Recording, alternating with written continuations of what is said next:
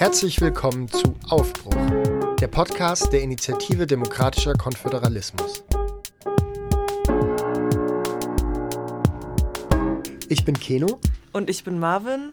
Und wir sitzen hier zusammen im Studio im schönen Leinebergland, um euch die Initiative Demokratischer Konföderalismus vorzustellen. Zunächst einmal wollen wir mit euch einige Gedanken teilen, weshalb wir diesen Podcast machen und welche Rolle die Initiative Demokratischer Konföderalismus darin spielt. Dafür sitzen wir auch heute hier zusammen im Studio mit Malte und Ruhe, die ebenfalls Teil der Initiative sind und mit denen wir später mehr über die Ideen und die Grundlage sprechen wollen, auf der sich diese Initiative gegründet hat.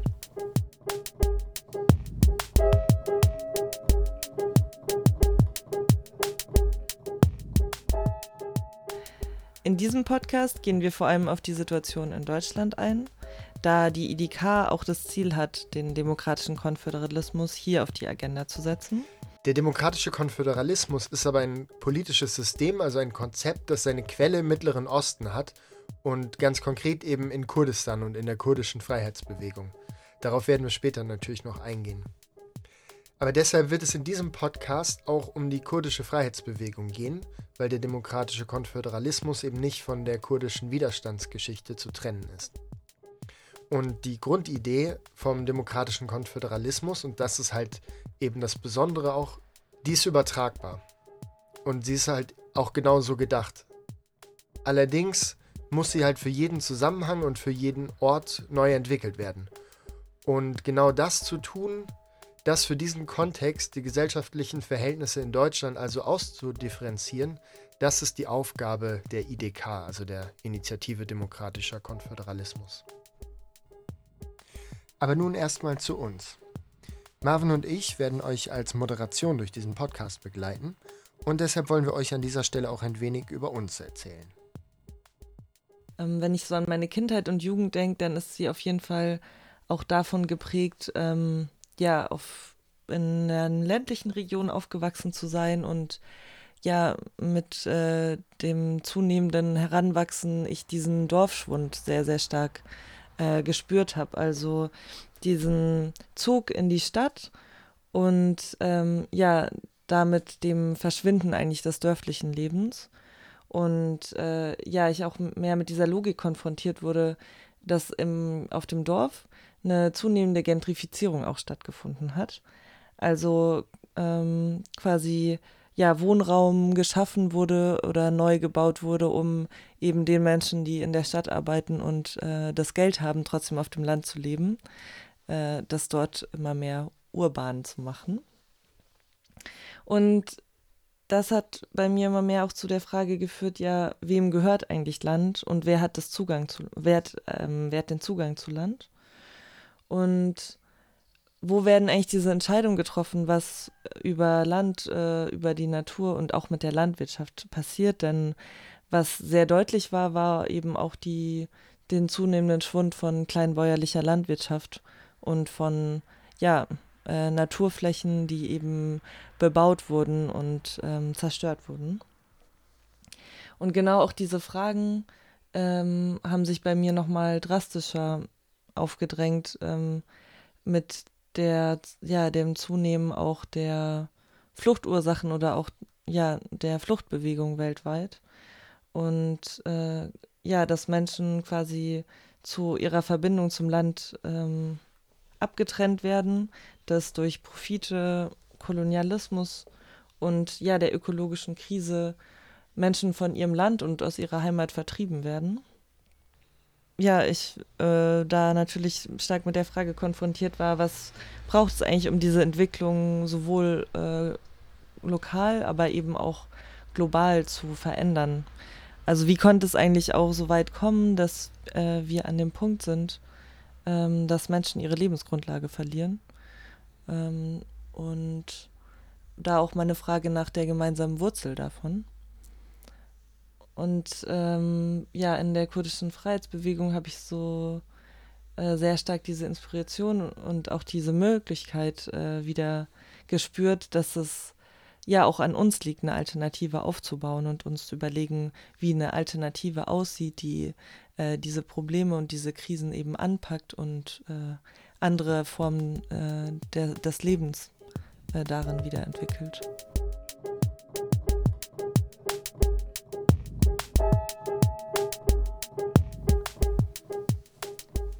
Wie gesagt, ich bin Keno und äh, ich bin in Ostfriesland aufgewachsen am Meer. Und in meiner Schulzeit habe ich mich eigentlich schon sehr viel mit, äh, vor allem mit Musik und Politik beschäftigt. Und so habe ich dann auch später ähm, eine Ausbildung, eine musikalische Ausbildung gemacht. Und dann aber auch gemerkt, dass die Frage nach Gerechtigkeit, nach globaler Gerechtigkeit, eigentlich so drängend wurde, dass sie mich auch weitergetrieben hat ähm, was sich dann so geäußert hat, dass ich äh, eine Phase hatte, in der ich journalistische Arbeit äh, mehr gemacht habe und äh, mich dann noch einem Politikstudium eine Zeit lang zugewendet habe. Und das hat mich letztendlich auch dazu geführt, dann ja aktivistisch tätig zu werden. Und aber auch hier in dieser aktivistischen Phase wurde dann wiederum die nächste Frage eigentlich für mich sehr drängend von wie können wir uns eigentlich wirklich so organisieren, dass wir auch eine gesellschaftliche Veränderung herbeiführen können. Und da war die kurdische Freiheitsbewegung sehr, sehr inspirierend, als ich äh, die kennengelernt habe. Und das hat mich eben auch zu dem geführt, was heute die Initiative Demokratischer Konföderalismus ist.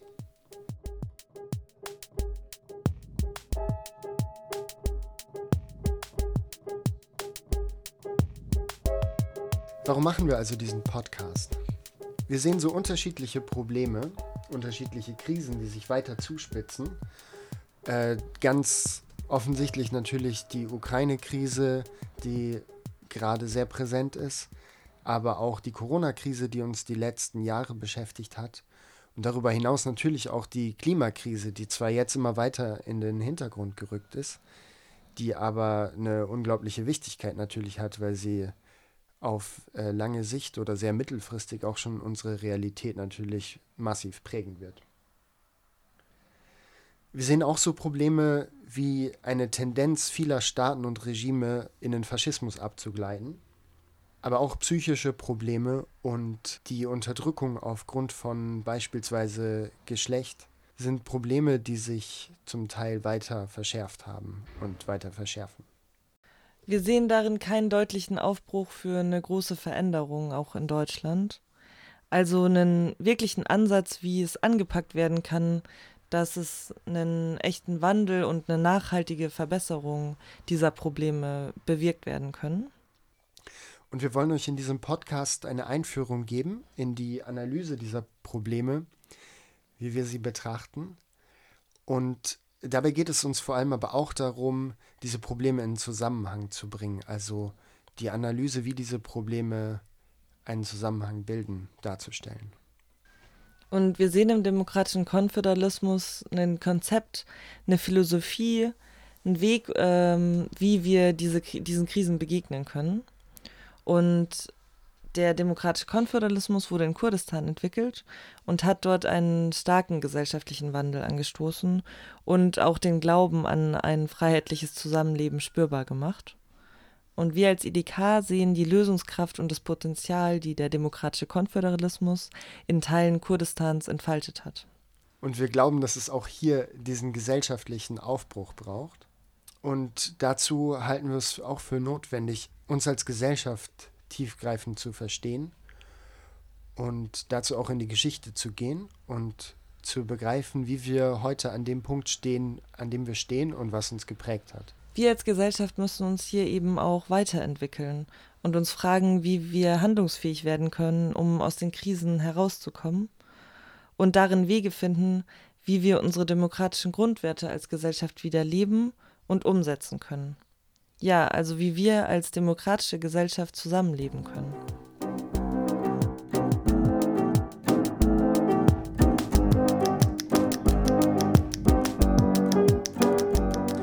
Wie gesagt, wir sitzen jetzt hier im Studio mit Ruhr und Malte. Ruhr, kannst du uns etwas dazu erzählen, wie du dazu gekommen bist, dich mit dem demokratischen Konföderalismus auseinanderzusetzen? Also vielleicht auch, wie es kommt, dass wir uns überhaupt in Deutschland mit diesen Ideen beschäftigen, die ja im Mittleren Osten entwickelt wurden. Klar, gerne. Mm, ich würde sagen, dass es da Sinn macht, äh, nicht von mir alleine auszugehen, sondern ähm, das tatsächlich eher auch ja, im Kontext von einer kollektiven Suche und einem kollektiven Prozess des Suchens auch ähm, verbunden ist. Ähm, letztendlich können wir sagen, dass ähm, ja so der erste konkrete Zeitpunkt, auf den wir uns da beziehen können, mehr oder weniger in den 80er Jahren liegt und dann auch den darauf folgenden Jahren, ähm, wo ja auch in Europa und speziell auch in Deutschland ähm, ja eine Art Umbruchszeit auch war, ähm, gerade was linke Perspektiven angeht. Ähm, einfach in, verbunden, also in Verbindung mit den ja, historischen Ereignissen rund um ähm, die Veränderungen Deutschlands auch selbst, also mit der DDR, dann ähm, der sogenannten Wende und welche Veränderungen das mit sich gebracht hat. Ähm, was auch klare Auswirkungen auf eine revolutionäre Linke ähm, in der BRD hatte, ähm, sowohl davor als auch danach. Ähm, und wir ein Stück weit auch sagen würden, dass damit einherging eine Art ja auch Niedergeschlagenheit oder auch Perspektivlosigkeit ähm, in der, also dass sich diese Perspektivlosigkeit in der revolutionären Linken vertieft hat oder auch so ein bisschen deutlicher geworden ist, weil auch wenn sehr klar Fehler und Mangel innerhalb ähm, ja sozusagen des Vorschlags von einer sozialistischen Gesellschaftsordnung innerhalb DDR analysiert wurden, dennoch damit auch so ein Gegenvorschlag zu einer kapitalistischen Staats- und Gesellschaftsordnung sozusagen ähm, ja nicht mehr existierte und das schon eine große Frage aufwarf, was dann eben eine Alternative sein kann. Und diese Suche danach hat ähm, natürlich auch Menschen in ganz unterschiedliche Richtungen getrieben, ähm, unter anderem eben auch in Richtung Kurdistan, wo ähm, ja, es sozusagen auch eine Suche nach einer revolutionären Perspektive seit den 60ern, 70ern gab. Ähm, und in den 90ern war dann der erste Zeitpunkt, wo auch einige ähm, Menschen nach Kurdistan gegangen sind, dort am revolutionären Kampf teilgenommen haben, in ganz unterschiedlicher Form auch, und dann nach Deutschland zurückgekommen sind und hier angefangen haben zu diskutieren, was es eben bedeuten kann. Ähm, aufgrund eben der politischen, gesellschaftlichen Lage, aber auch von einer starken Repression hat es dann nicht geklappt, bis in die 2000er rein dann eine tatsächliche organisierte Kraft daraus erwachsen zu lassen. Ähm, ist natürlich jetzt auch sehr runtergebrochen. Gab es schon noch verschiedene ja, Gründe dafür, warum es nicht geklappt hat. Einen nächsten sozusagen relevanten Punkt können wir tatsächlich dann nochmal benennen, als ähm, die Gesellschaft ähm, und auch die Selbstverteidigungseinheiten in der Stadt Kobane in Nordsyrien ähm, begonnen haben, ähm, den IS zurückzuschlagen ähm, und da eine sehr, sehr wichtige Rolle drin eingenommen haben. Und das war auch ein Moment, wo international sehr viele Menschen gesehen haben, dass eben in Nord- und Ostsyrien da eine sehr wichtige Entwicklung vonstatten geht. Ähm, und dass es auch eine Perspektive und ein Hoffnungsträger, Hoffnungsträgerin für hier eben sein kann. Ähm, und in diesen Jahren, also 2014, 15 primär, hat sich eine sehr starke Solidaritätsbewegung entwickelt was dazu geführt hat, dass ähm, sowohl die Verbindung mit der kurdischen Bewegung in Kurdistan selbst, aber eben auch in Deutschland mit ähm, ja anderen linken Kräften ähm, viel stärker geworden ist. Und da dann konkret auch die Frage immer drängender wurde, was heißt das denn konkret? Also es existiert eine Suche danach, was eine, ähm, ja, was eine befreite Gesellschaft überhaupt bedeuten kann, wie man sich auf den Weg dahin begeben kann. Und genau diese Suche fällt halt auch in der Zeit, in der ich mich stärker politisiert habe. Ähm, auch zusammen sozusagen mit Menschen aus der Generation. Ähm, und das, äh, ja, hat schon viel Einfluss auf mich auch gehabt. Und gerade das Kennenlernen der kurdischen Bewegung in dieser Zeit ähm, hat auch mir Antworten darauf gegeben, eben nicht einzelne unterschiedliche Aspekte zu sehen, sondern ja allgemein ähm, die Ganzheit sozusagen auch hinter dem, hinter all dem zu sehen und auch eine ganzheitliche Antwort darauf finden zu können. Malte Ruhr hat ja jetzt schon die kurdische Bewegung ein bisschen mehr angesprochen. Wie hast du die kurdische Bewegung kennengelernt und kannst du noch mal darauf eingehen, was sie ausmacht? Ja, das kann ich machen. Also bei mir war es so, dass ich die ersten Berührungspunkte mit der kurdischen Freiheitsbewegung im Jahr 2013 hatte. Da war ich für mehrere Monate in Istanbul bei einem Auslandssemester. Und wenn ich mich an die Zeit zurückerinnere, dann war es so, dass ich nur so ein grobes Verständnis dafür hatte, dass es im Osten der Türkei viele kurdische Menschen gibt und dass die in dem türkischen Staat unterdrückt werden. Und über die Zeit in der Türkei habe ich dann mehr über die Realität der Unterdrückung der Kurdinnen verstanden. Also auch, dass es in die Richtung geht, dass der türkische Staat die Identität der Kurdinnen leugnet und auch immer wieder in der Geschichte Angriffe auf die kurdische Gesellschaft gegeben hat und weiterhin gibt, die das Ziel eigentlich haben, auch die Existenz ähm, der Kurdinnen auszulöschen.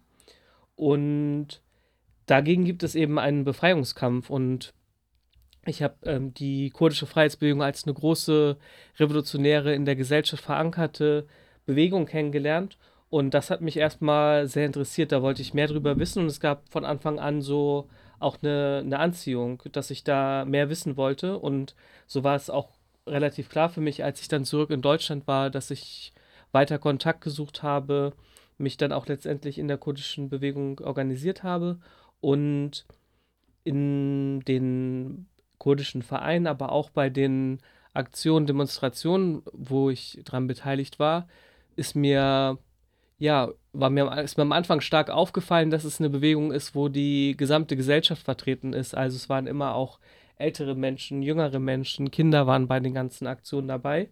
Und diese Form von Gesellschaftlichkeit, aber auch ganz konkret die Menschen, die ich zu der Zeit kennengelernt, kennengelernt habe, die haben mich beeindruckt. Und es gab auch immer noch mehr kennenzulernen. Also die kurdische Bewegung hat sehr, sehr viele vielseitige weite Arbeitsfelder. Also dann mitzukriegen, dass es auch so eigene Fernsehsender, eigene Zeitungen gibt, dass es in den verschiedenen Städten Räte gibt, die aufgebaut wurden, dass es Vereine für alle möglichen Arbeitsbereiche gibt und und das sogar hier in Deutschland, richtig? Genau, das war dann hier in Deutschland. In den, ich meine, in mehr als 40 Städten in Deutschland gibt es mittlerweile kurdische Vereine.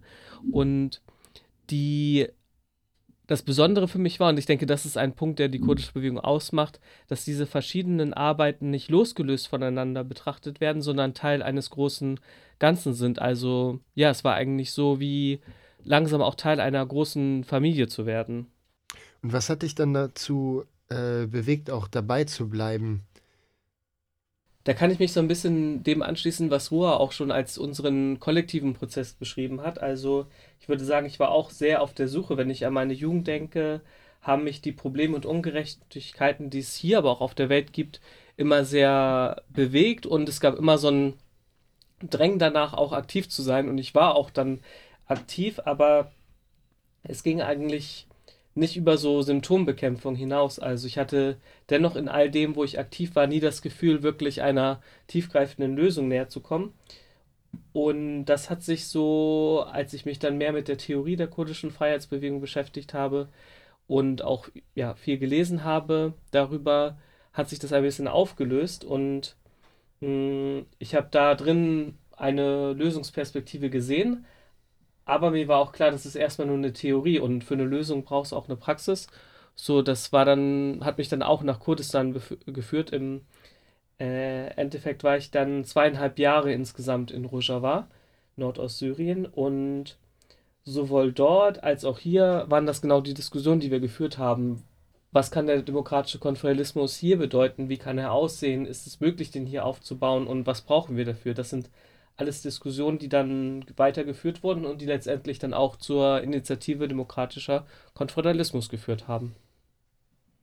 Genau, wie wir ja auch schon in der Einleitung angesprochen haben, gibt es eben viele Probleme und viele Krisen, in denen wir uns auch gerade als Gesellschaft befinden und was uns eben auch in diese Notwendigkeit bringt, darüber nachzudenken, was es eigentlich für, für Wege darin gibt. Und dafür ist es aber auch wichtig, uns nochmal genauer anzuschauen, in was für Problemen sind wir, stecken wir auch gerade und eben auch da gerade mit dem Fokus auch auf hier der Realität in Deutschland.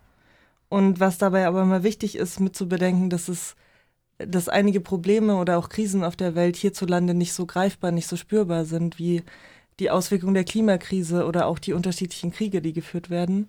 Und wir uns aber trotzdem dafür auch ähm, verantwortlich fühlen. Denn der deutsche Staat schafft eben häufig auch Probleme außerhalb von Europa.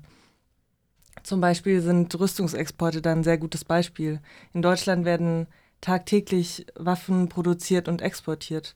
Aber auch durch die Mitgliedschaft in der NATO sind wir auch in unterschiedliche andere Kriege auf der Welt, die NATO-Staaten führen, involviert. Und das sehen wir aber auch in anderen Bereichen, zum Beispiel in Privatisierung und Investitionen von deutschen Unternehmen, aber auch äh, Institutionen des deutschen Staates in anderen Ländern, wie zum Beispiel die Palmöl, Investitionen in Palmölplantagen, die sowohl die Umwelt zerstören, aber auch unter menschenunwürdigen Bedingungen umgesetzt werden. Ja, und ein Beispiel, was natürlich gerade äh, in diesem Moment, wo wir diesen Podcast machen, auch besonders beschäftigt, ist natürlich der, der Krieg in der Ukraine. Und das ist natürlich jetzt eine Situation, in der, also die gerade sich besonders zuspitzt, aber an sich sind Kriege ja auch ein Thema, die, ähm, wo es ja nie wirklich eine Pause gegeben hat. Also es finden ständig Kriege statt oder die Vorbereitungen für Kriege oder Kriege mit anderen Mitteln. Also der Charakter von, von Krieg kann sehr unterschiedlich aussehen und trotzdem ist es ja auch ein sehr äh, ein grundsätzliches gesellschaftliches Problem. Und da ähm, einmal die Frage an dich, Malte. Äh, wie, wie bewertet ihr die aktuellen Kriege und kann man von so etwas wie einer gemeinsamen Wurzel vom Krieg ausgehen? Äh, und auch die Frage, können wir als Menschen darauf hoffen, dass wir Krieg irgendwann überwinden werden? Ja, da möchte ich zu Beginn direkt darauf eingehen, dass es wichtig ist, so zu unterscheiden zwischen Gesell Gesellschaft und Staat. Also es sind nicht die Gesellschaften, die gerade Krieg führen, was ja teilweise auch gerade passiert, dass so ein nationaler Diskurs befeuert wird und dann äh, gesagt wird, die Russen kämpfen die, gegen die Ukrainer und so weiter und so fort. Und da ähm, für uns halt ganz klar zu sagen ist, Kriege werden von Staaten geführt, also diese Form von Kriegen, und werden der Gesellschaft aufgezwungen. Und Deswegen, wenn du jetzt nach der Wurzel von Kriegen fragst, dann würde ich sagen, ja, es liegt in dem, in den Staaten. Also wenn wir keine Staaten haben, dann haben wir auch keinen Krieg in der Form. Und da schließt sich die Frage nach der Überwindung des Krieges an und müssen wir sagen, ja, können wir können es überwinden, weil Staaten sind in der Geschichte etwas, was es nicht immer gab. Die sind so vor ungefähr 6000 Jahren sind die ersten Staaten, Stadtstaaten waren das erstmal, aber die hatten schon die gleiche äh, war nach dem gleichen System, nach den gleichen Gedanken aufgebaut wie die heute natürlich etwas komplexeren Nationalstaaten. Und wenn wir ähm, uns das klar machen, dass es das eben nicht immer gab, sogar einen viel längeren Abschnitt in der Menschheitsgeschichte eben nicht gab, dann können wir sagen, wir können das auch überwinden. Und dazu müssen wir uns das aber gut angucken, was ist da vor 6000 Jahren passiert, wie sind, die, wie sind Staaten entstanden, was machen diese, was macht diese aus? Und genau, dann denke ich, ähm, können wir Kriege als Menschheit überwinden. Jetzt aber davon ausgehen, dass es Staaten gibt, dass es die Realität gibt, ist natürlich trotzdem die Frage, warum führen diese Krieg? Und wenn wir uns den syrischen Bürgerkrieg, aber jetzt auch den Krieg in der Ukraine angucken, dann müssen wir sagen und können aber auch sagen, dass es äh, zum großen Teil darum geht, dass die, dass verschiedene Staaten ihre Machtinteressen vertreten wollen. Also gerade in diesen Kriegen, die ich gerade angesprochen habe, sind es eben die großen Mächte auch auf der Welt, also die verschiedenen Mitgliedstaaten der NATO, auch mit ihren teilweise widersprüchlichen Interessen, aber auch die NATO als Militärbündnis mit gemeinsamen Interessen und dann eben Russland, Iran, China. Und die konkurrieren um die Aufteilung von Märkten, um die Aufteilung von natürlichen Rohstoffen und versuchen da so ihre verschiedenen Einflusssphären hm, auszuweiten.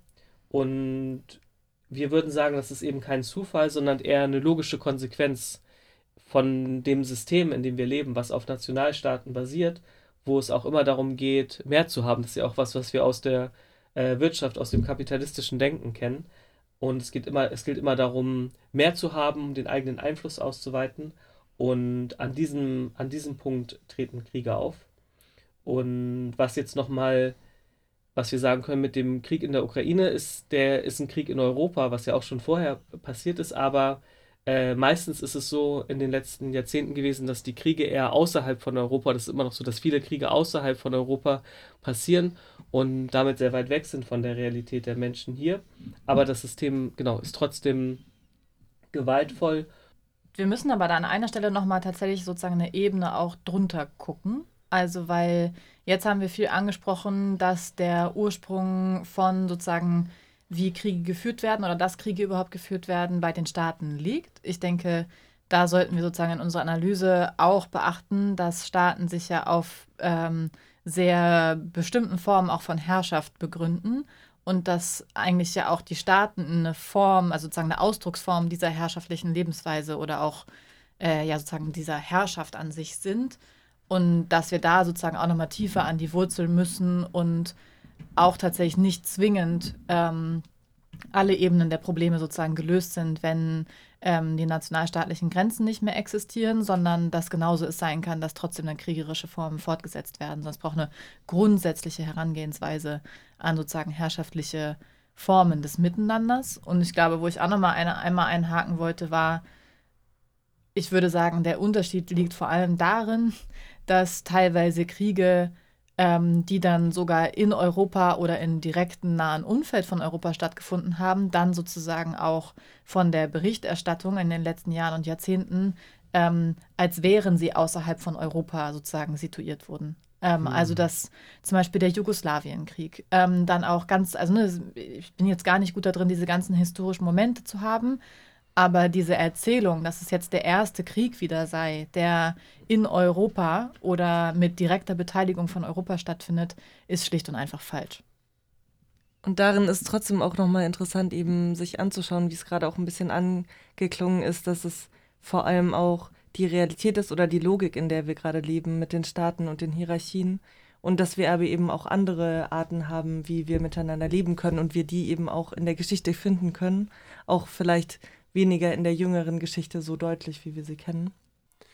Genau. Und wir wollen an dieser Stelle zum nächsten Thema überleiten, welches ja gerade durch die Corona-Pandemie besonders aktuell wurde, das Thema Gesundheit. Die Gesundheitsversorgung ist ja ein Bereich, mit dem sich alle Gesellschaften schon immer auf die eine oder andere Art und Weise befassen mussten.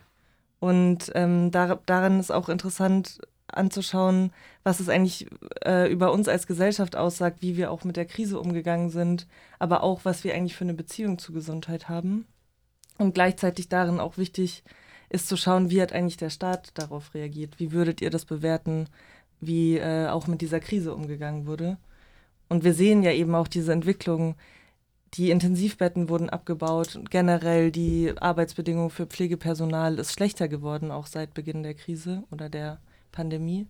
Und genau, wie würdet ihr das einordnen, sofern von Schuldzuweisungen? Was liegt dem zugrunde? So welche Mechanismen greifen da?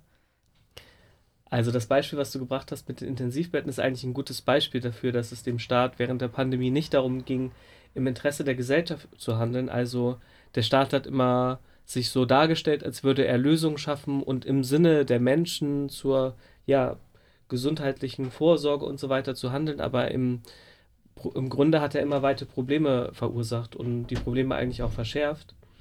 Und genau, das können wir auch daran sehen, wenn wir angucken, wo eigentlich Maßnahmen festgelegt wurden oder für wen diese galten. Meistens galten sie für die Menschen, aber für die Gesellschaft, aber jetzt in Fabriken zum Beispiel, auch in denen Waffen produziert wurden, die durften weiter produzieren. Und ich finde es auch krass, wenn wir uns vorstellen, so eine Tätigkeit wie jemand, der eine App programmiert, die jetzt eher dafür da ist, den Konsum etwas spaßiger oder aufregender zu machen. Also eigentlich eine Tätigkeit, die jetzt nicht so direkt gesellschaftlichen Mehrwert hat. Ähm, dass so eine Person im Durchschnitt das Zehnfache verdient wie eine Pflegekraft. Und das sind so die Verhältnisse, mit denen wir hier konfrontiert sind. Also wir sind ja gerade in dem Bereich, wo wir auch über die gesellschaftlichen Probleme reden. Und wenn es so ist, dass so eine Tätigkeit der Pflege so wenig Wert beigemessen wird, dann, dann müssen wir da von einem Problem sprechen, auf jeden Fall. Und ich denke auch an so eine Geschichte, die ich äh, neulich bei meiner Oma mitbekommen habe. Das so, dass da auch jeden jeden Morgen der Pflegedienst vorbeikommt und ihr so Stützstrümpfe anzieht. Und die Person, die da arbeitet, hat erzählt, dass sie genau acht Minuten Zeit hat, vom aus dem Auto in die Wohnung hoch, die Strümpfe anziehen und wieder runter. Und ich finde, es zeigt irgendwie sehr plastisch, dass es eben in diesem Pflegesystem, in dem wir uns heute bewegen, nicht so wirklich Raum für Menschlichkeit oder soziale Interaktion gibt. Und das ist eigentlich etwas, was Gesundheit und Pflege auch in der Geschichte immer ausgemacht hat. Also Gesundheit und Pflege waren so Bereiche, die Teil der Gesellschaft waren. Also das, auch das Wissen war viel, viel verbreitet, verbreiteter in der Gesellschaft. So nicht wie heute, dass es so die Expertinnen für alle Kleinstbereiche dann gibt, sondern so Wissen über Heilpflanzen zum Beispiel, es war in der Gesellschaft verbreitet, verbreiteter als heute auf jeden Fall. Und der Staat hat das dann so nach und nach übernommen. Also wir können uns auch konkret angucken, was es da für Vereinnahmen oder auch Angriffe gab. Und die hatten auch immer was mit dem Patriarchat zu tun. Also äh, konkret war, war es oft auch Wissen, was in der Gesellschaft eher bei Frauen lag, was dann ja in sozusagen auch komplette Berufe, die eher bei Frauen lagen, die dann zu Männerberufen wurden, in dem auch dann Erfindungen, die Frauen gemacht wurden, zu Männererfindungen wurden und letztendlich im Staat institutionalisiert wurden. Und das ist so ein Prozess, der über ja, Jahrhunderte lang stattgefunden hat. Auch die Hexenverfolgung müssen wir in diesem Kontext einordnen. Und ja, heute sind wir an dem Punkt, dass die Bereiche weitestgehend aus der Gesellschaft rausgetrennt sind und auch in sich weiter zerstückelt wurden. Also so eine Medizin, in der es super viele Teilbereiche gibt, die macht es sehr schwer, so einen ganzheitlichen Blick auf den Menschen, auf den Körper, auf Gesundheit zu haben. Und das bräuchte es eigentlich. Also wenn wir jetzt über Probleme und Lösungen reden, dann ist es das Problem dieser äh, Raustrennung und dass äh, den, den Menschen auch die Fähigkeit genommen wurde, gesund zu leben. Ähm, und genau diesen Prozess müssen wir ein Stück weit umkehren. Also als Gesellschaft wieder selber dafür sorgen, dass wir unsere eigenen Gesundheitszentren, unsere eigene, unsere eigene Wissensvermittlung Vermittlung haben. Und wenn du sagst, dass den Menschen eigentlich die Fähigkeit genommen wurde oder der Gesellschaft die Fähigkeit genommen wurde, gesund zu leben, da kommen wir auch in diese ökologischen Bereiche rein. Was heißt es irgendwie für uns, dass die Luft verschmutzt ist? Was heißt der Klimawandel überhaupt? Was heißt es für uns, dass ja, Gewässer verschmutzt sind und so weiter?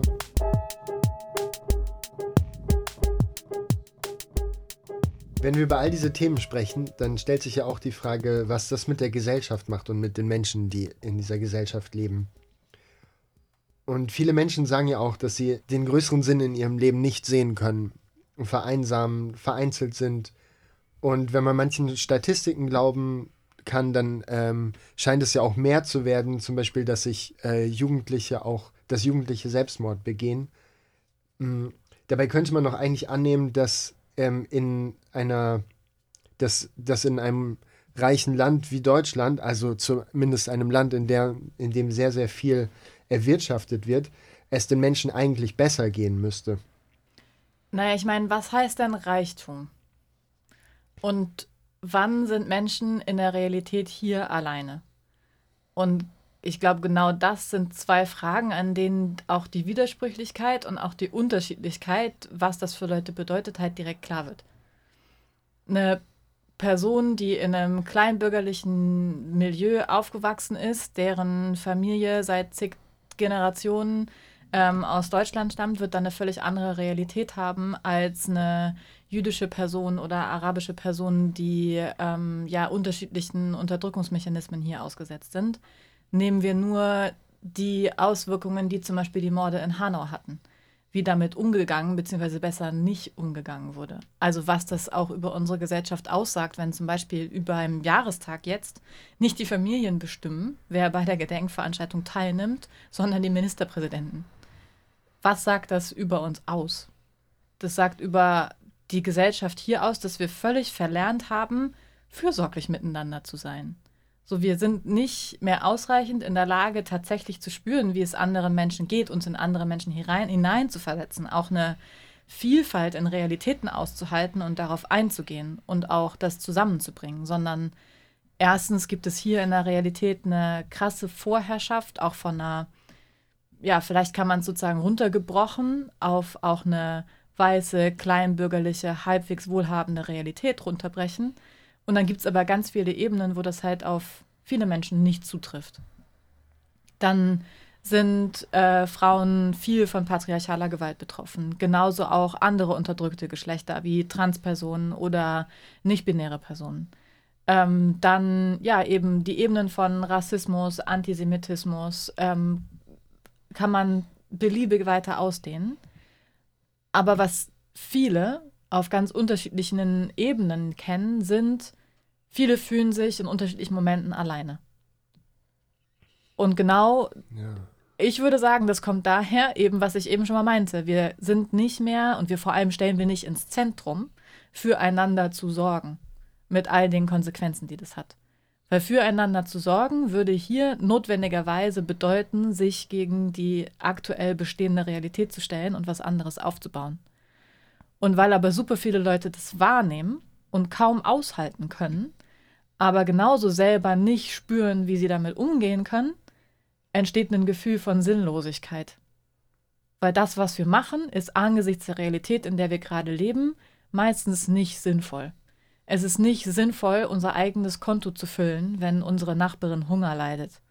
Und das ist vielleicht nicht in der gleichen Intensität oder, nee, Intensität ist da auch das falsche Wort, aber nicht in der gleichen Form sozusagen Hunger leiden, ähm, wie das in Hungerkatastrophen in, ähm, ja, in einem anderen Ort der Welt sozusagen der Fall ist. Und trotzdem gibt es die Realität hier.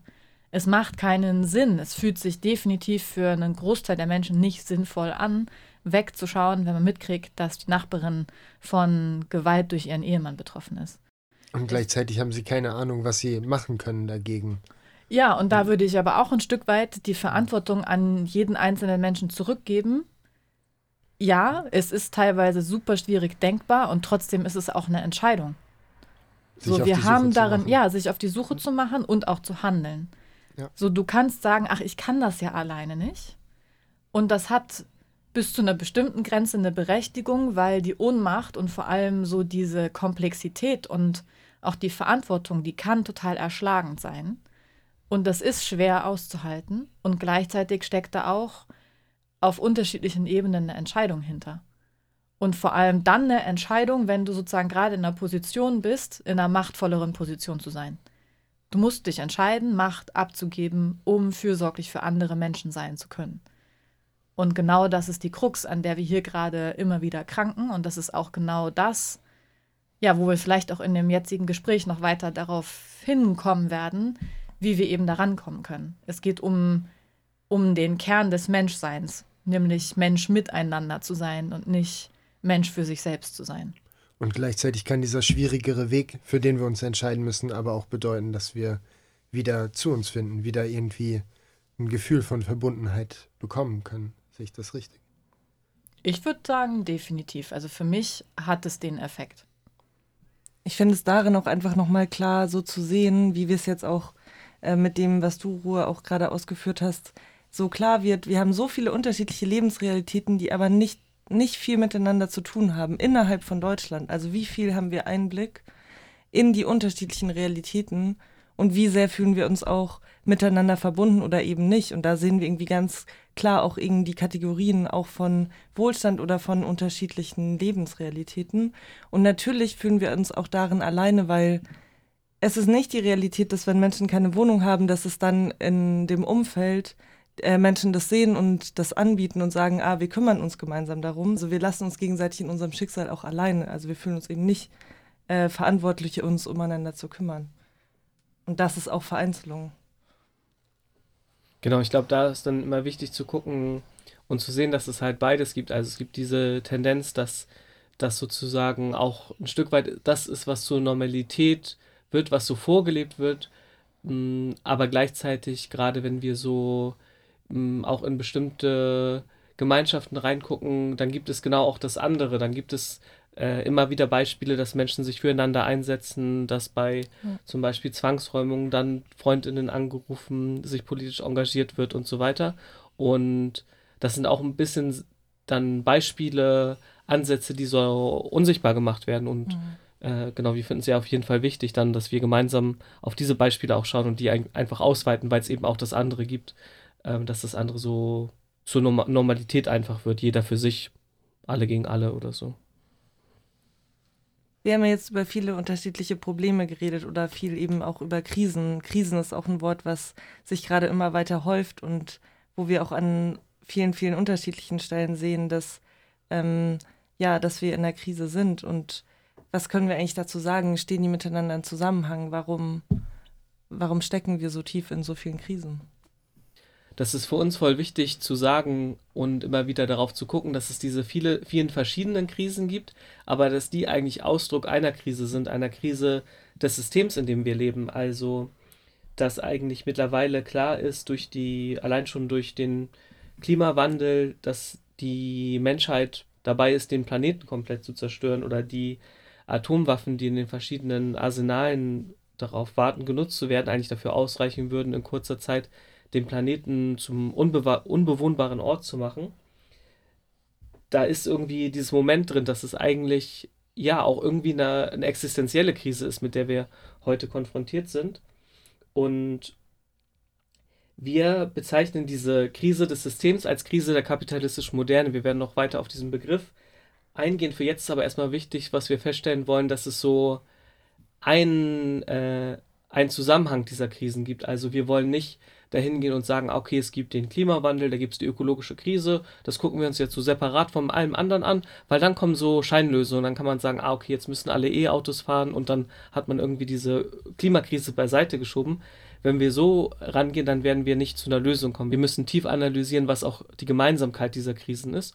Wenn du sagst, wir müssen tief analysieren, woher die Krisen kommen, was ist das dann? Also was sehen wir als Ursache oder als Wurzel? Naja, letztendlich geht es darum, dass nicht das eine Krise des Systems ist, sondern dass das System selbst die Krise ist. Ähm, und dass dementsprechend die Krise auch nichts ist, was sozusagen wie eine emotionale Krise in einer Familie mal eben überwunden werden kann, sondern dass es tiefgründiger ist. Also diese Situation jetzt kann nur überwunden werden, wenn das System überwunden wird, weil das Problem selbst in diesem ganzen System liegt ähm, und das ist genau der Punkt, um den es geht. Es geht halt eben nicht nur darum, wie Malte sagte, ne, einzelne Aspekte zu verändern, sondern tatsächlich ums große Ganze. Und das ist natürlich happig. Ähm, aber das ist auch genau das, was ja eben eine Lösung überhaupt bedeuten kann. Ich würde gerne eine Sache, bevor wir zu dem anderen, sozusagen zur nächsten Phase auch äh, übergehen, würde ich noch eine Sache gerne ergänzen, weil Malte eine Formulierung genutzt hat von, dass es jetzt vielleicht sozusagen auch in eine eher existenziellere Frage reingeht. Und da würde ich nochmal einmal darauf hinweisen, dass das halt die Realität für viele unterschiedliche Realitäten in Europa oder sozusagen eher westlich kapitalistisch dominierter sozusagen ja, Staaten sozusagen der Fall ist aber die existenzielle Frage ist für viele Menschen weltweit absolut nicht neu, sondern es ist neu, dass es für uns hier in Deutschland für beziehungsweise sogar nur bestimmte Perspektiven hier in Deutschland existenziell wird.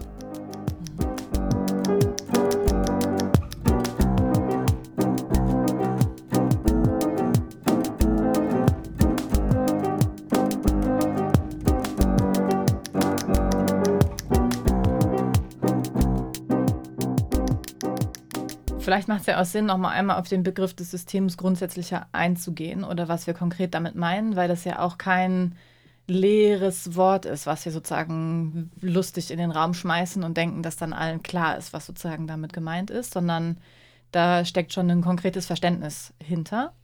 Mm, wir meinen damit letztendlich konkret, dass ähm, es in einer längeren Zeit, die ungefähr ihren Beginn vor 6000 Jahren hat, eine Entwicklung innerhalb der Menschheitsgeschichte gab, ähm, welche sich über mehrere Jahrhunderte, sogar Jahrtausende erstreckt hat. Und das ist die konkrete Entstehung des Patriarchats, womit wir gleichzeitig auch meinen die Entstehung der Herrschaft.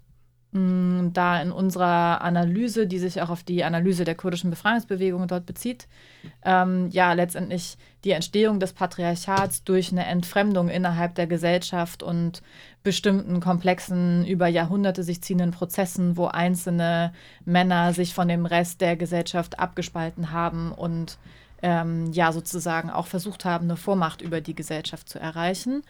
Ähm, ist das sozusagen ein Kontext, auf den wir uns beziehen, um auch das Hier und Jetzt zu erklären. Und das genau sozusagen auch die Grundlage dieses sogenannten Systems ist, auf das wir uns beziehen. Ähm, also ja, das patriarchal-kapitalistische System.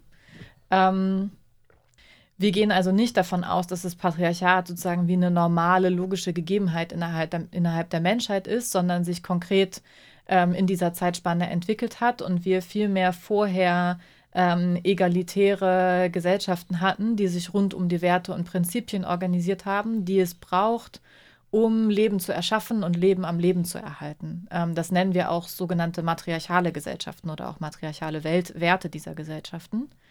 Ähm, und über sozusagen diese ersten Momente der Auftrennung und Spaltung der Gesellschaft ähm, haben sich dann Möglichkeiten ergeben, wie zum Beispiel erste ähm, ja tatsächlich staatliche Gebilde wie Stadtstaaten von Sumer etc. entwickeln konnten. Ähm, das ist jetzt natürlich alles so maximal runtergebrochen und bräuchte sozusagen für eine tiefere Erzählung von sozusagen dieser Geschichte mehr Raum, was sozusagen an anderer Stelle passieren muss.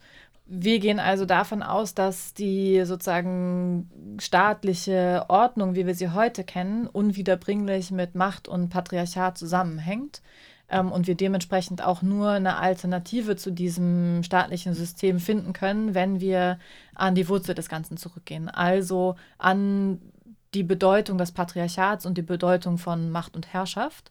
Ähm, und das bedeutet für uns wiederum nicht, dass wir andere Unterdrückungsmechanismen wie aufgrund von Klasse oder ähm, ja anderen Linien von Identität auch, ähm, dass das nebensächliche Aspekte wären. Ganz im Gegenteil. Ähm, sondern wir gehen da eigentlich davon aus, dass das Patriarchat ähm, als Form der Herrschaft die Grundlage für alle anderen Herrschaftsmechanismen bildet und dementsprechend auch nur gemeinsam mit allen anderen Herrschaftsmechanismen ähm, gelöst werden kann. Und das auch unsere Annäherung sozusagen an die Realität des Hier und Jetzt ist. Ähm, und diese sozusagen Ganzheit von Geschichte, wie sich ähm, Patriarchat, also Herrschaft entwickelt haben, Staaten entwickelt haben, ähm, Klassen, ähm, Nationen, also nationalstaatliche Nationen und all das, das fassen wir letztendlich als gerade das System der kapitalistischen Moderne zusammen. Ich denke, wir haben jetzt über einige Probleme und auch Krisen gesprochen und darin auch wichtige Punkte gemacht, also auch, wo wir schauen müssen, wo liegen deren Ursprünge und wie ist es entstanden. Und jetzt würde ich gerne so im nächsten Schritt dazu überleiten, darüber zu sprechen, wo sehen wir darin Lösungswege. Wir haben ja schon den demokratischen Konföderalismus angesprochen und genau an dem Punkt würden wir gerne auch nochmal darüber sprechen, wo der demokratische Konföderalismus eigentlich auch herkommt. Der demokratische Konföderalismus ist ja ein Vorschlag für eine konkrete Organisierung von Gesellschaften fern eines staatlichen Systems. Der demokratische Konföderalismus ist auch ein Ergebnis von jahrzehntelangen ähm, praktischen Arbeiten und Reflexionen über diese praktischen Arbeiten, aber genauso auch ähm, ja, theoretischen Analysen von Geschichte, Gegenwart und sozusagen, was man dementsprechend glaubt, dass es für die Zukunft braucht. Und ähm, geht äh, ja eben auf die kurdische Befreiungsbewegung zurück. Ähm, was sehr wichtig ist, sozusagen auch in dem Kontext ähm, zu benennen, ist, dass ähm, der demokratische Konföderalismus in dieser Form, mit der, also in der heute auch mit ihm gearbeitet wird, von Abdullah Öcalan formuliert wurde.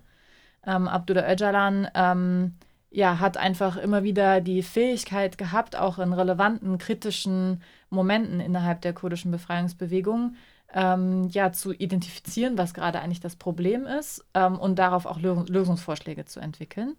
Natürlich hat er das nicht im stillen Kämmerlein alleine gemacht, sondern in Diskussionen äh, mit all den Menschen und auch der Gesellschaft selbst und hatte aber dann sozusagen auch die Rolle, all das in konkrete Vorschläge zu formulieren und der Gesellschaft ähm, sozusagen zur Diskussion zu stellen und auch zur Umsetzung zu stellen.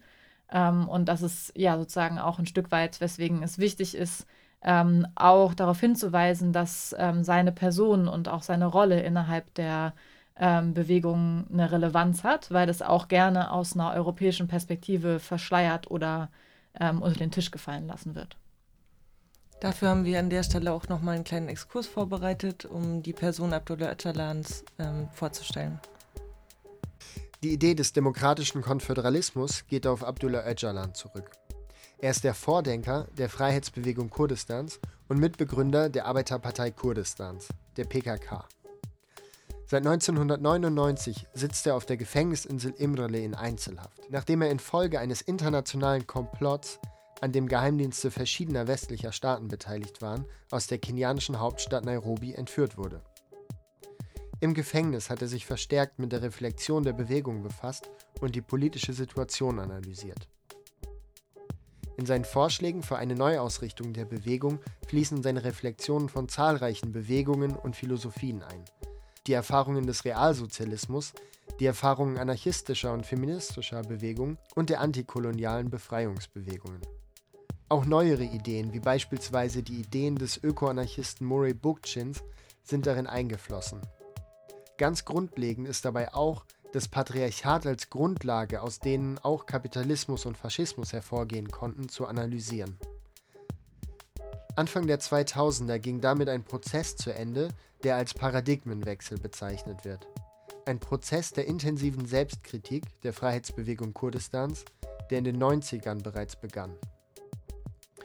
Abdullah Öcalan hat sich im Gefängnis aber auch aktiv daran beteiligt, eine politische Lösung der kurdischen Frage zu finden. Und er hat ausführliche Vorschläge gemacht, die zu einem dauerhaften Frieden im Mittleren Osten führen könnten. Auch vorher schon hat er immer wieder eine wichtige Rolle im Friedensprozess eingenommen, der jedoch immer wieder vom türkischen Staat sabotiert wurde. Öcalan ist ein politischer Gefangener, der stellvertretend für ein ganzes Volk in Haft sitzt. Der deutsche und der türkische Staat arbeiten seit Jahrzehnten sehr eng darin zusammen, ihn zu diffamieren und seinen Ruf zu zerstören. Trotz seiner vehementen Bemühungen für Frieden und Völkerverständigung wird er nahezu ausschließlich als Terrorist dargestellt.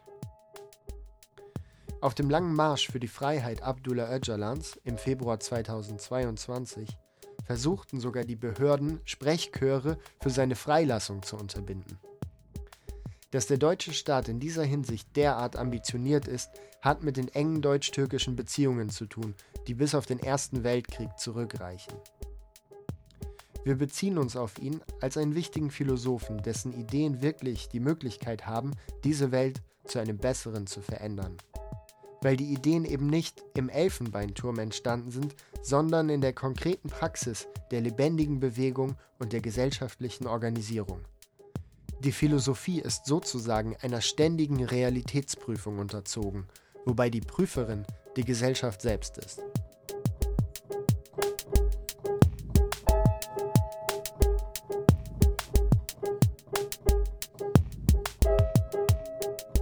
Wie wir eben ja auch gerade schon gehört haben, wurde der demokratische Kon Konföderalismus konkret an verschiedenen Orten in Kurdistan auch aufgebaut. Und wir würden gerne jetzt nochmal näher darauf eingehen, was ist eigentlich der demokratische Konföderalismus, wie baut er sich auf und was ist darunter zu verstehen.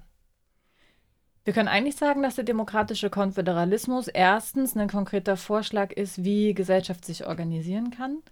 Und zweitens aber auch der Versuch oder auch in gewisser Form der Prozess ist, wie der Gesellschaft selbst die Fähigkeit ähm, zurückgegeben, aber auch sie sich selber zurückerobern soll, was es eben bedeutet, sich selbst zu bestimmen und auf Grundlage der eigenen Bedürfnisse und Notwendigkeiten das Leben zu gestalten, eben miteinander als gesamte Gesellschaft. Ähm, und das hat natürlich ganz unterschiedliche Aspekte, aber sozusagen als Zielformulierung oder ähm, ja, Kern des Ganzen kann man eigentlich genau das benennen. Ähm, also die Gesellschaft in die Fähigkeit versetzen, ähm, sich selbst zu bestimmen. Ich finde auch wichtig zu betonen, demokratischer Konformismus nicht als so etwas komplett, was so neu entwickelt wurde, zu verstehen. Also wie es wurde eine Theorie entwickelt und die wurde dann in der Praxis umgesetzt, sondern die hat auch schon eine Praxis davor, bevor es überhaupt den Begriff demokratischen Konföderalismus gab. Und zwar wurde sich auch angeguckt, wie eigentlich Gesellschaften, Gemeinschaften sich organisieren, miteinander arbeiten wo der Einfluss vom System, über das System haben wir jetzt ja auch schon gesprochen, wo das nicht so einen starken Einfluss hatte und hat. Und wenn wir uns solche Gemeinschaften und Gesellschaften angucken, dann finden wir super viele Elemente von dem, was jetzt konkret in Rojava in Nord- und Ostsyrien im Rahmen des demokratischen Konföderalismus aufgebaut wird, dann finden wir diese Elemente dort drin wieder. Zum Beispiel, wenn wir uns angucken, dass bei Konflikten nicht zu einem Gericht des Staates gegangen wird, sondern die Konflikte zum Beispiel im Dorf ge gelöst werden unter den Menschen. Und das sind Sachen, die jetzt auch neu mit dem demokratischen Konföderalismus aufgebaut wurden, aber wir müssen dann eigentlich sagen, wieder aufgebaut werden, wurden, weil das waren so Mechanismen, wie sich Gesellschaften früher auch organisiert haben. Das kann man auch so über die Erde verteilt in verschiedensten Geografien und Orten in der Geschichte festmachen. Und vielleicht weiter mit so einer Beschreibung vom demokratischen Konföderalismus, da werden oft drei Standbeine genannt. Geschlechterbefreiung, Ökologie und radikale Demokratie. Und die sind so zu verstehen, dass es eigentlich drei Elemente sind, die sich in dem was im Rahmen des demokratischen Konföderalismus aufgebaut wird, wiederfinden müssen. Also die Geschlechterbefreiung steht eigentlich dafür, dass eine freie demokratische Gesellschaft nicht ohne Überwindung des Patriarchats möglich ist. Ökologie steht dafür, dass eine freie Gesellschaft auch das Verhältnis zur Natur neu bewerten muss und sich ökologisch ausrichten muss. Und radikale Demokratie steht dafür, dass die Entscheidungen eben von den Menschen selber an der Basis getroffen werden. Und vielleicht nochmal an dem Punkt auch den Unterschied zum Nationalstaat können wir daran nochmal verdeutlichen, wenn wir uns vorstellen, es gibt so einen wirklich äh, ja, sehr zentral ausgerichteten äh, Nationalstaat, dann gibt es eine Hauptstadt und in der werden für alle, auch die entferntesten Regionen des Landes, Entscheidungen getroffen und die Menschen, die dann in diesen Regionen leben, werden nicht gefragt. Das ist zum Beispiel konkret auch in Kurdistan dann der Fall gewesen. Und der demokratische Konföderalismus dreht das jetzt komplett um und sagt, die Entscheidungen, die die Menschen treffen müssen, von den Menschen, die sie betreffen, getroffen werden. Und sozusagen ist dann nicht mehr die zentralste Einheit die Regierung, die maximal viel entscheidet, sondern die Menschen, die Stadtteilorganisierung oder die Dorfversammlung.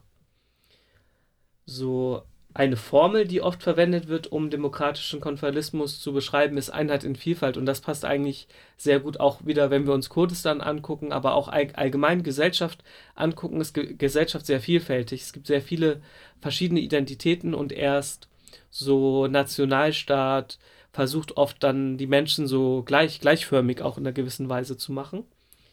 Und der, Konföder der demokratische Konföderalismus ermöglicht halt der Gesellschaft in all, in all ihrer Vielfalt sich auszudrücken.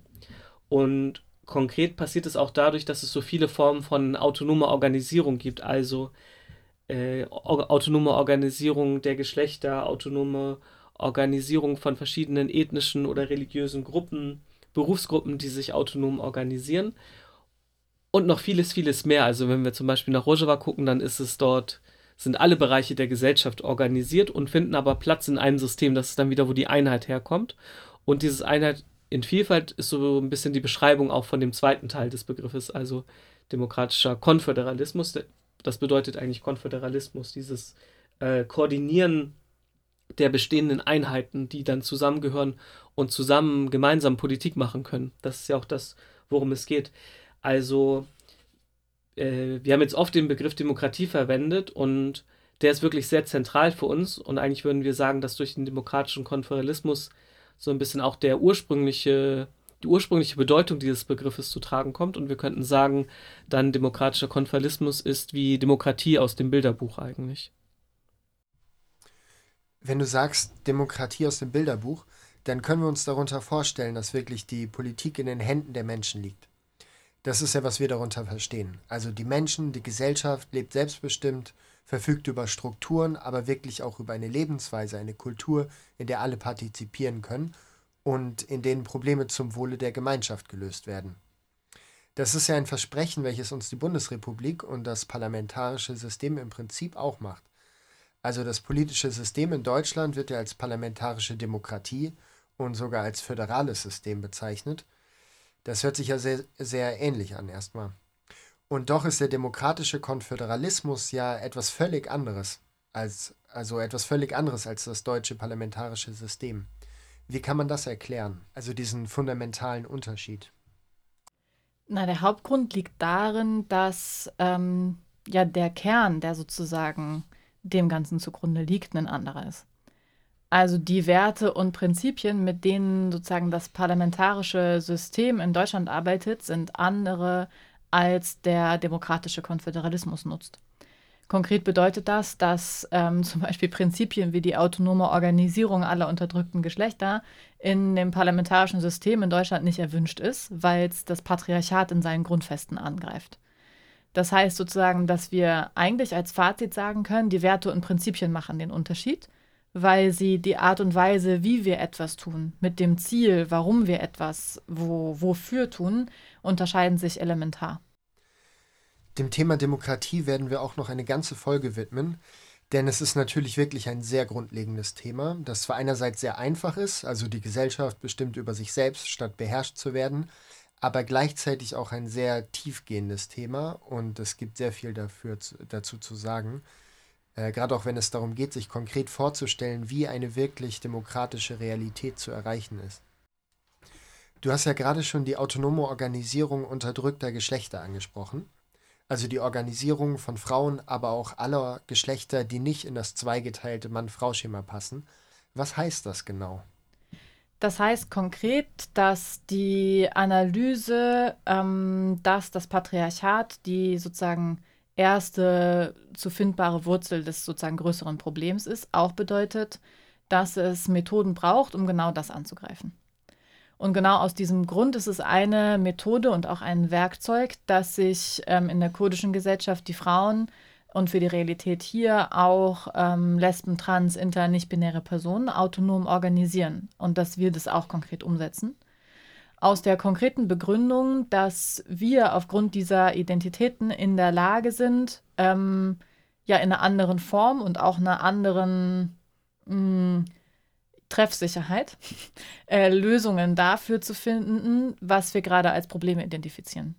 Schlicht und einfach, weil wir Unterdrückungserfahrungen machen, die ähm, ja von anderen nicht gemacht werden und genau das aber auch die Grundlage sein muss. Trotzdem heißt es, dass ähm, wir auch eine Art Vorbildfunktion für die gesamte Gesellschaft einnehmen ähm, und das für die gesamte Gesellschaft tun und eben nicht mit dem Verständnis, dass sozusagen jetzt äh, wir uns über sozusagen die anderen stellen. Das ist überhaupt nicht Sinn und Zweck des Ganzen, sondern auf Grundlage der gemeinsamen Werte und Prinzipien.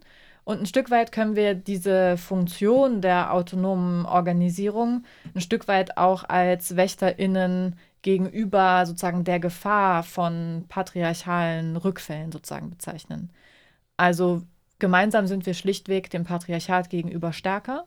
Und natürlich sind wir das als gesamte Gesellschaft und es braucht aber diese, ja, diese Garantie, dass im autonomen feministischen Rahmen erkannt werden kann, wann es eben in die falsche Richtung geht. Und genau, genau dafür sind auch die Räume der autonomen Organisierung gedacht. Und damit haben wir ja auch hier konkret in Deutschland in den Prozessen unsere Erfahrungen gemacht. Genau, also viele fragen uns auch ähm, oder versuchen das überhaupt erstmal zu verstehen, welchen Zweck das konkret hat. Ähm, und das hatte ich ja gerade schon erläutert. Was ich vielleicht noch sagen kann, ist, dass unsere Erfahrung und natürlich auch die Erfahrung der Menschen in Kurdistan zeigt, dass es Sinn macht und dass sich das sozusagen auch mit jedem Schritt, den wir hier mit dieser Methode und diesem Werkzeug gehen, sich wieder und wieder bestätigt, dass es sinnvoll und sehr hilfreich für alle gemeinsam ist.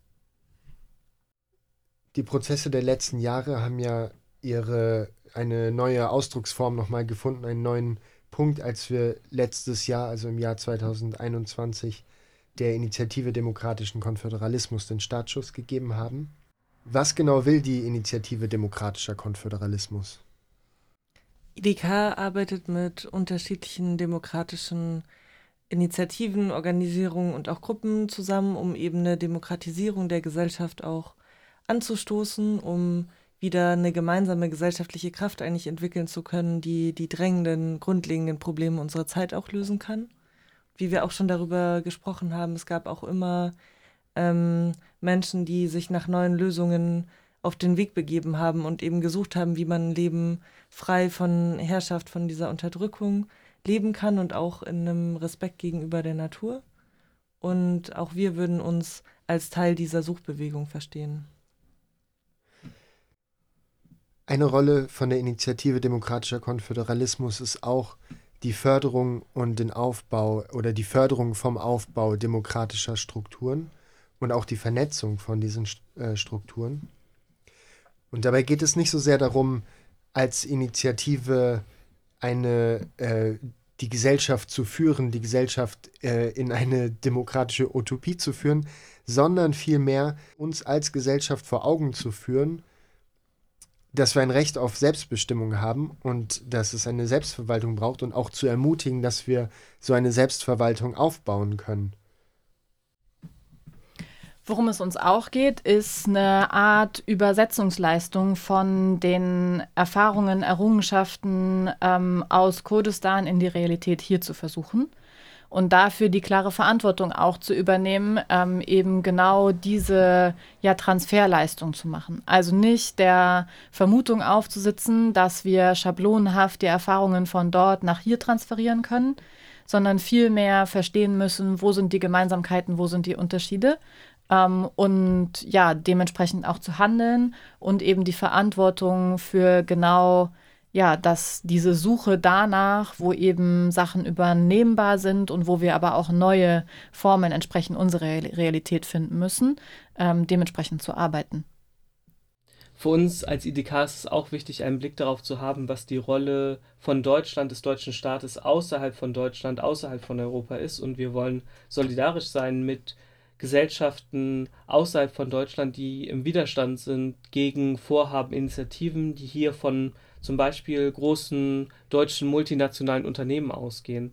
Und ob es nun Bomben sind, die aus deutscher Produktion in Kurdistan im Krieg eingesetzt werden, ob der Regenwald in Brasilien abgeholzt wird oder durch, die, durch den Abbau von seltenen Erden es zu großer Naturzerstörung, großen ja, Angriffen auf, auf Gesellschaften in der ganzen Welt kommt, nur damit hier ein bestimmter Lebensstandard gehalten kann, dann sind es Sachen, zu denen wir Nein sagen wollen und es nicht eben beim Nein sagen belassen wollen, sondern auch konkret bestimmte Prozesse stoppen wollen, einen, da dem ein Riegel einfach vorschieben wollen.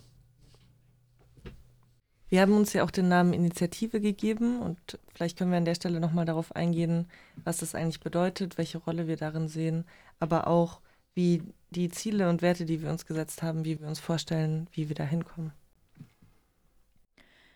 Also einerseits benennen wir uns als Initiative, weil wir nicht für uns ähm, sozusagen behaupten wollen, dass wir gerade schon äh, an dem Punkt sind, dass wir die gesamtgesellschaftliche revolutionäre Organisierung wären. Sondern vielmehr würden wir sagen, dass wir gerade in einem Stadium sind, wo es eben um die eben genannt, benannten Transferleistungen auch der Realität in Kurdistan, aber zum Beispiel auch anderer revolutionärer Organisierungen geht, um zu verstehen, was das für hier vor Ort konkret bedeuten kann und eben die Verantwortung und Initiative dafür zu übernehmen, eine konkrete Vorschläge für eine Umsetzung vor hier, also hier vor Ort zu übernehmen, ähm, auch die sozusagen praktischen Versuche zu unternehmen, das umzusetzen und daraus zu lernen, wie das immer wieder größer werden kann. Und dann wird es zu einem bestimmten Zeitpunkt auch notwendig sein, zum Beispiel eine gesamtgesellschaftliche Organisation von dann bestehenden Räten etc. Zu, ähm, zu formieren. Aber an diesem Punkt sind wir eben gerade nicht, sondern sagen, wir übernehmen die Initiative dafür, dass dieser Prozess mit vielen weiteren unterschiedlichen Menschen, Gruppen, Organisierungen angestoßen wird und genau deswegen auch ähm, deswegen auch Initiative. Zu der Frage, wie wir da hinkommen, das ist ja sozusagen auch die Frage nach unserer Strategie oder nach dem Weg, den wir gehen wollen. Das ist eine Frage, die sollten wir uns auch weiterhin stellen und gemeinsam auch mit vielen anderen diesen Weg weiterentwickeln. Gerade könnten wir es so auf zwei Ebenen beantworten. Zum einen geht es unserer Meinung nach darum, die bestehenden Initiativen, Organisationen, Gruppen, die in der Gesellschaft auf den gleichen Werten wie wir auch arbeiten, zusammenzubringen. Also viel, da ist eigentlich sehr viel an Potenzial, auch viel organisiertes Potenzial. Also es gibt super viele Vereine zum Beispiel in Deutschland. Deutschland ist eines der Länder mit den meisten Vereinen. Ähm, die arbeiten aber oft so sehr isoliert voneinander, obwohl sie zum Beispiel zu ähnlichen oder gleichen Themen arbeiten. Und das finden wir wichtig zusammenzubringen, zum Beispiel alle Kräfte zusammenzubringen, die sich mit der ökologischen Frage beschäftigen oder ähm, alle Gruppen, die zur Ernährung äh, arbeiten, zusammenzubringen und so weiter und so fort. Und demokratischen Konföderalismus aufbauen heißt halt ein alternatives System aufzubauen. Und wir orientieren uns an den vier Begriffen Kommune, Rat, Kooperative und Akademie. Das sind so konkrete Strukturen, die wir gemeinsam mit anderen aufbauen wollen und die es ja auch teilweise schon gibt, wo dann teilweise das Problem ist, dass diese nicht in Teil eines gemeinsamen Systems sind. Und vielleicht zu diesen vier Begriffen nochmal, um es so ein bisschen konkreter zu fassen, was meinen wir eigentlich mit demokratischem Konföderalismus? Und das ist dann zum Beispiel auch, ähm, das sind die gleichen Elemente, die, es auch, die wir auch in dem demokratischen Konföderalismus in Nord- und Ostsyrien wiederfinden. Bei den Kommunen geht es uns darum, die Gesellschaft, dass sich Gesellschaft in, an ihrer Basis organisiert. Also eine Kommune könnte zum Beispiel ein Dorf sein oder ein Straßenzug in einem Stadtteil. Und in der Kommune geht es wirklich darum, dass die Menschen kommunal gemeinsam leben und Entscheidungen treffen. Also was wir auch schon jetzt öfter betont haben, es geht darum, selber die Fähigkeit auch als Gesellschaft wieder zu haben, bestimmte Bereiche, die der Staat sagt für uns zu lösen, aber nicht wirklich löst, selber zu lösen. Zum Beispiel die Frage der Gesundheit. Äh, das ist eine Frage, die auch in der Kommune, in den Nachbarschaften verankert sein muss. Dann, weil es eben auch so ist, dass bestimmte Sachen auch einfacher gelöst werden können, wenn wir sie gemeinsam angehen. Zum Beispiel macht es Sinn, sowas wie eine Müllabfuhr für die ganze Stadt zu organisieren und nicht für einen Straßenzug. Deswegen müssen wir uns auch über die Kommunen hinaus organisieren und dafür stehen für uns Räte. Also Räte können Strukturen sein, in denen sich Repräsentantinnen dieser Kommunen wiederfinden, treffen, äh, die Basis repräsentieren und eine gemeinsame Politik entwickeln. In Räten können wir aber auch verschiedene, äh, die kann, können auch zu verschiedenen thematischen Punkten mh, gegründet werden. Also dass zum Beispiel alle, alle Gruppen, alle Organisationen, die sich mit der äh, Frage der ökologischen Krise äh, beschäftigen, sich zusammen organisieren. Und genau, es steht eigentlich, die Räte stehen dafür, dass die Gesellschaft sich in ihrer Vielfalt organisieren kann. Dann ist so die Frage der, was machen wir mit der Wirtschaft, was machen wir mit der Industrie? Und da stehen für uns an erster Stelle Kooperativen, also der Aufbau oder die Verbindung von bereits bestehenden Kooperativen. Und in so einer alternativen kommunalen Wirtschaft, von der dann die Kooperativen Teil werden, geht es darum, die Bedürfnisse der Gesellschaft zu erfüllen und gleichzeitig aber auch darum, dass das Ganze ökologisch passiert. Also, dass wir weg davon kommen, große Fabriken zu haben, die die, äh, ja, auch die Menschen mit Produkten versorgen, die sie eigentlich gar nicht brauchen, sondern dass auch lokal einfach äh, zum Nahrungsmittel produziert werden, angebaut werden und so weiter.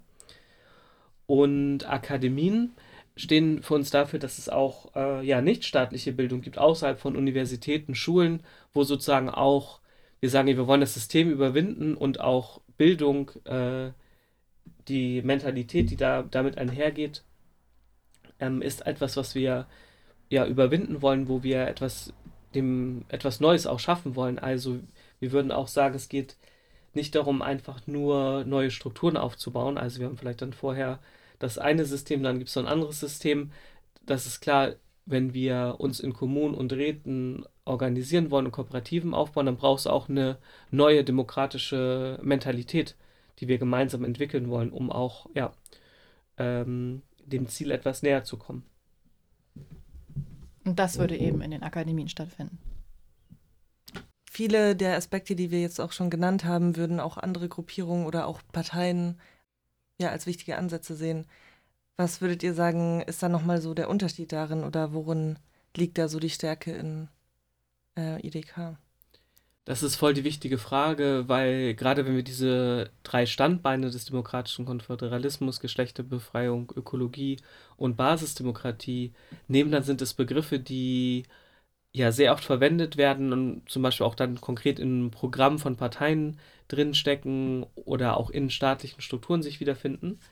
Und da ist so ein Mechanismus, den wir wichtig finden aufzuzeigen, und das ist so der Mechanismus der Integration, also dass Ideen von Bewegungen von der Gesellschaft, von so, die auf Demonstrationen oder durch Widerstand der Gesellschaft artikuliert werden, aufgegriffen werden und ins System integriert werden und damit auch zu einer Erneuerung des Systems beitragen. So würden wir zum Beispiel auch die Prozesse nach 1968, was mit diesem großen gesellschaftlichen Aufbruch eigentlich passiert ist, so würden wir diese Prozesse bewerten. Und für uns ist eben wichtig, einen klaren Standpunkt zu haben, der sich außerhalb von dessen befindet, wo wir wie wir auch schon jetzt mehrmals betont haben, geht es uns darum, nichtstaatliche Strukturen aufzubauen. Also wir wollen es nicht am Staat abarbeiten, ähm, sondern was eigenes, äh, was eigenes aufbauen und von, von dem aus uns ins Verhältnis zum Staat setzen. Na, und andere Aspekte sind ja schon, dass ähm, wir auf die Erfahrungen einer, einer revolutionären Bewegung aufbauen können ähm, und dann einen klaren Bezug haben. Das heißt, auch in einem konkreten Erfahrungsaustausch stehen können. Und das ist einfach eine ja, sehr große Chance und auch Möglichkeit, die wir ja sehr wertschätzen sollten. Ähm, ein anderer Aspekt ist natürlich, dass wir genau aus diesem Grund eine konkrete Analyse haben. Also genau die Leerstelle, die auch verschiedene Gruppierungen immer wieder formulieren von so, oder vielleicht gar nicht mal von sich selber formulieren, aber die in der Praxis teilweise auch sichtbar werden, ähm, dass ja, wir da sagen können, wir haben eine historische Analyse. Natürlich wird die Lücken haben. Sie ist definitiv nicht vollständig. Sie muss immer weiter ergänzt und verfeinert werden. Und sicherlich werden ähm, wir auch an manchen Punkten Sachen wieder über den Haufen werfen und sozusagen neu definieren und neu analysieren, ähm, weil es neue Erkenntnisse gibt. Und dennoch gibt es ja einige Grundfesten, auf die wir uns beziehen können. Und ähm, ja, ein Fazit aus diesen Grundannahmen ist eben auch, dass eine autonome Organisierung von Frauen, trans, inter, nicht-binären Menschen eine notwendige Grundlage dafür ist, damit wir Gesellschaft hier anders denken können. Und das ist schon etwas, was uns eine ja, sehr große Schlagkraft gibt ähm, und auch ähm, ja, einer der, unserer Kernpunkte ist, was wir versuchen auch verständlich zu machen, weswegen wir glauben, dass es eine unbedingte Notwendigkeit für eine revolutionäre Bewegung weltweit ist. Rohr und Malte, vielen Dank für dieses Gespräch. Sehr gerne. Dankeschön.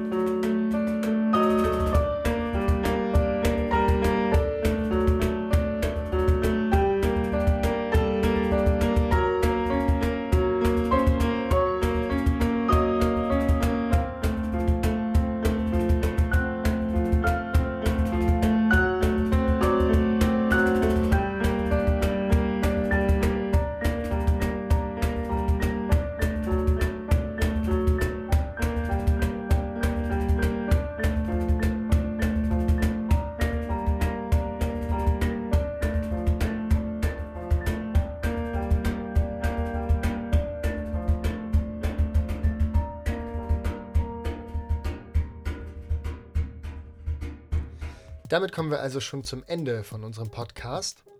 Aber es wird drei weitere Folgen geben, in denen wir jeweils auf eine der drei Säulen eingehen werden, die unserer Arbeit zugrunde liegen und unserer Analyse. Und die wären da die Geschlechterbefreiung, Ökologie und Basisdemokratie.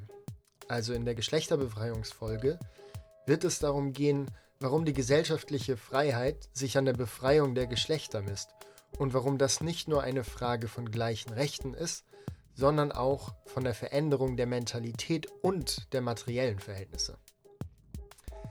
In der dritten Folge wird es um Ökologie gehen. Da geht es also darum, dass die Gesellschaft Teil des ökologischen Systems ist und warum ein verantwortungsvoller Umgang mit der Erde die Grundlage für eine Gesellschaft ist, die sich selbst versorgen kann und warum das auch die Grundlage ist für eine Gesellschaft, die frei und demokratisch ist. In der vierten und letzten Folge geht es dann also um Basisdemokratie, also warum die Gesellschaft die Fähigkeit wiedererlangen muss, sich selbst zu verwalten, um nicht fremdverwaltet zu werden. Wir hoffen, dass ihr einen guten Eindruck bekommen habt von der Initiative und ihren Ideen und hoffen, dass ihr beim nächsten Mal wieder mit uns tiefer einsteigen werdet in die eben genannten Themen. Und damit auch von uns. Tschüss und bis zum nächsten Mal.